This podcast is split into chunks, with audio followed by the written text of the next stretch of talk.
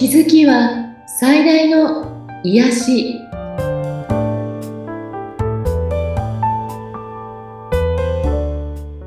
皆さんこんにちは。アトラクションカウンセラーの広田ゆかりです。アシスタントの菅千奈美です。ゆかりさんよろしくお願いいたします。よろしくお願いします。さあ今回はどのようなお話になりますか？今回は今巷がなんか長く続いてるね、うん、スキャンダルで、えっ、ー、と、ね、広末さんの不倫問題みたいなのが、ね、かなり、はい、ニュースを賑わしているので、このことちょっとちなみさんの意見も聞いたり、うん、いらっしゃる皆さんたちがどう考えているかななんていうことを考えながらお話ししてみたいと思うんですね。はい。うん。まあ、以前にも、例えばこういう不倫というか、婚外恋愛ということについて取り上げてみて、もちろん、倫理的におすすめではないけれども、全部を否定するものでもないというようなお話したことあると思うんですね。はい。で今回は、で、ちなみさんも広末さんのニュースご覧になってるでしょ？いろんな、ええ、うん。どんな印象を受けてますか？私は、そうですね。あそこまでいろいろ言われたりするのは、ちょっとやりすぎなんじゃないかなっていうふうに思うところがあって、うん、ちょっと応援している気持ちも実はあるんですよね。ですよね。はい。私も周りの方にどう思うっていうような質問を結構してみたんですけど、ええ、全員否定的ではなくて、広末さんを応援したいみたいな気持ちだって、おっしゃることばかりだったんですね。はい。うん。まあ、これ女性に聞いてるので、うん、男性に聞くとまた違う意見もあるのかもしれないんですけど、うん。うん、まあ、今回はその、えっ、ー、と、ご主人、パートナーの方の記者会見とかもどうなのかなとかね、はい。いろんな意見があると思うんですけど、私が一番ちょっとこれはやりすぎじゃないのって思っているのは、うん、要するに CM を全部交番っていうか、はい。ドラマのね、主役決まってたのも交番みたいなのがあって、うん、それによって事務所とか広瀬さんが何億ものね、えっ、ー、と、違約金を払わなければいけないっていうような、聞いたときに、別に犯罪を犯したわけではないのに、うん、なぜここまで、えっ、ー、と、社会的な制裁が必要なのかなってすごく不思議な気持ちになっちゃうんですね。はい。なりますよね。なります。私もここまでって思いましたもん。うん、うん、ここまで騒ぐ問題かなとか、例えばみんなにあの聞いたときに、こういうフレ広末さんのスキャンダルが出たことで、はい、この CM の製品買わないとかある？って聞いたら、ないないっていう話をしていて、うん、なんか私が聞いた女性の方は、まあ私と少し同年代近かったんですけど、その職場の若い子に、20代の子にね、はい。って聞いた時も、もう全然普通のことです。広末頑張れみたいなことで言ってたっていうのを聞いて、はい。あんまりにも過敏に反応しすぎているんだ、じゃないのかなって。まあこれはちょっと前からいろんなものをちょっといっぺんにみんなが叩きすぎるなっていうのは皆さん感じてると思うんですね。うん。うん。で、まあちょっと犯罪は置いておいて、この恋愛問題ということに関して言えば、はい、例えば政治家とかでね、例えば手腕があっても、女性スキャンダルとかで失脚するとか、ちょっと言葉のミスで失脚するというようなことも過去にいたと思うんですけど、はい。その度に私はあの、フランスのミッテラン大統領のエ・アロールという言葉を思い出すんですね。はい。このエ・アロールという言葉の意味は、木南さん知ってますか？いや、私、知らないです。ね、なんか、はい、過去にドラマにもなったり、渡辺さんの小説になった言葉なんですけど、はいうん、それは意味としては、えっ、ー、と、それがどうしたの？っていう意味なんですね。はい。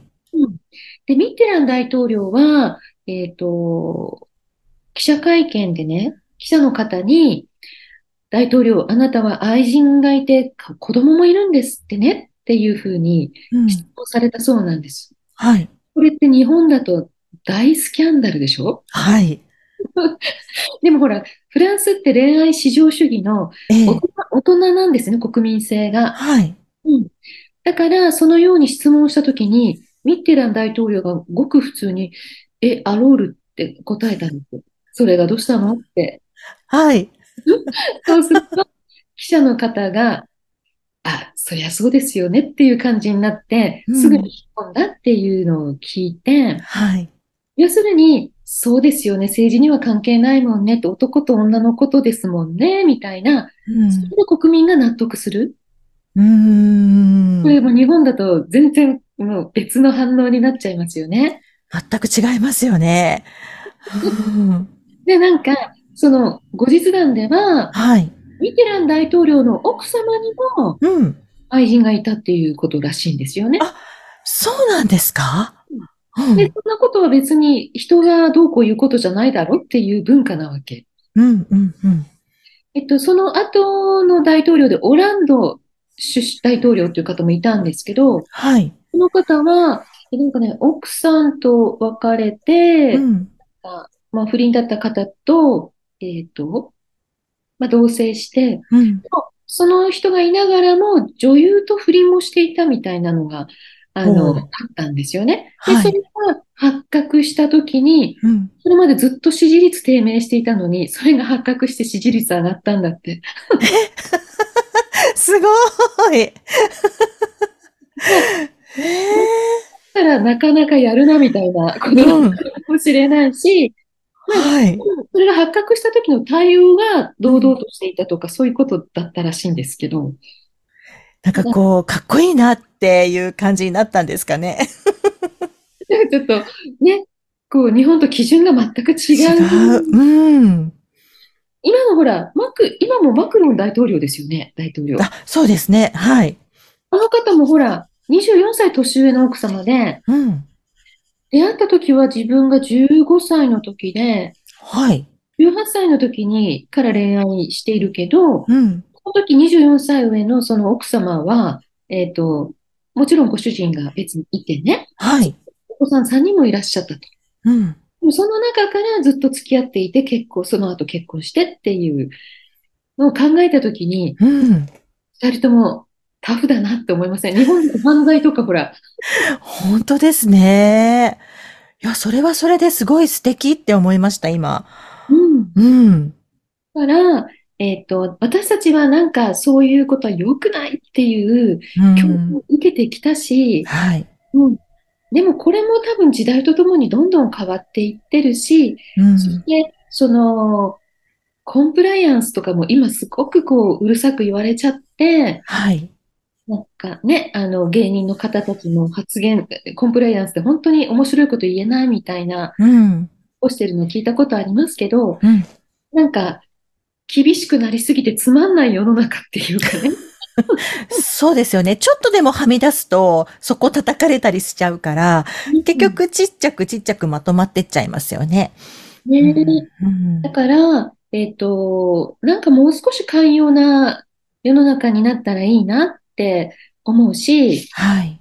で、えっ、ー、と、なんなら、今、広末さんをこんなに応援したいっていう女性のね、意見があるなら、うん、こういう時に広末さんの CM を採用するよみたいな企業があったら、はい。名を上げられると思うんですよね。うん。うん、ねきっとそうですよね。ねうん、なんかこう、みんな一斉にこうするみたいなことを、もう日本もやめていいんじゃないのっていう気持ちなんですね。うん、ねえ、ほんとそうですね。なんでしょう、やっぱりフランスとかだと、その、さっき、ゆかりさんおっしゃったように大人で、日本人ってちょっとそういう大人になりきれてないところがあるんですかね？そうなんですね。国民性としては少し幼稚と言われる。うん、まあ、これは先進国の中でという、はい、うん、それはそれですごくピュアな部分があって、ね、うん、はい。あの、協力的だとか、いろんな意味でこう、うんと、評価されるものもあるけど、はい。こういったことに関しては、えっ、ー、と、すごくこう、きこう、寛容じゃないっていうか、こう、厳しい枠決めがあったり、うん、あとは、なんでしょうね、こう、マスコミを信じて全部その洗脳されてるみたいな少しこう、鵜呑みにしちゃう？はい、ありますね。うん。そういうところがあるなと思っていて、うん、これもそれぞれの皆さんがなんか自分はなんかこう思うなみたいな自分の中の意見を確認したり、はい。うん、してみる一つのいいきっかけかななんて思うんですね。うん、だからって、あの、別に、その、なんでしょうね。どんどんこうはみ出したことやっていいよとかそういうことでもないんだけど、うん、でも、こう人間の決めたルールだから、ここにあまりにも自分が枠を作って、はい。こう、なんて言うんでしょうね。暮らしづらいっていうか、楽しめないとか、うん、なんかね、皆さんに後ろ指さされないように生きていくとかっていうのは、すごくつまんないなって思うんですね。うん。うん。なんか、なんだっけ、過去のね、あの、不倫問題で、だ、だ、男性の俳優さんとかもなんか人生変わっちゃうぐらいの問題にななっちゃいましたよね。はい。うんうん。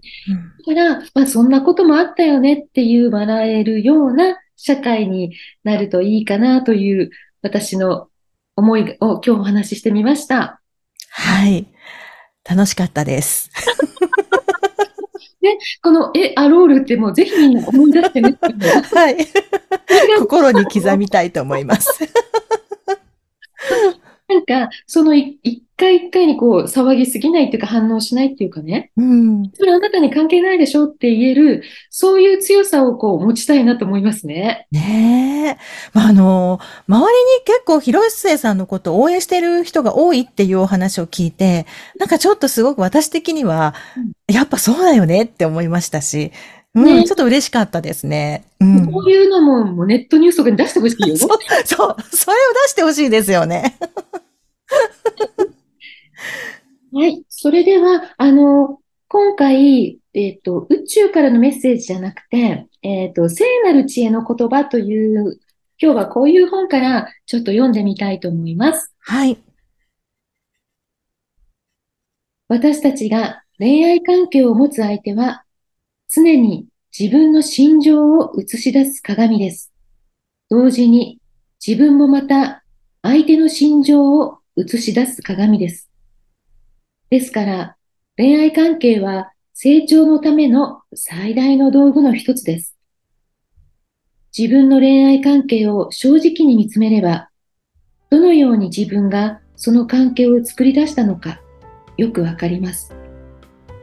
シャクティ・ガーウェイン番組を聞いてご感想やご質問、ゆかりさんのセッションを受けてみたいという方いらっしゃいましたら、番組説明欄にゆかりさんの LINE 公式アカウントの URL を記載しておりますので、そちらからお問い合わせをお願いいたします。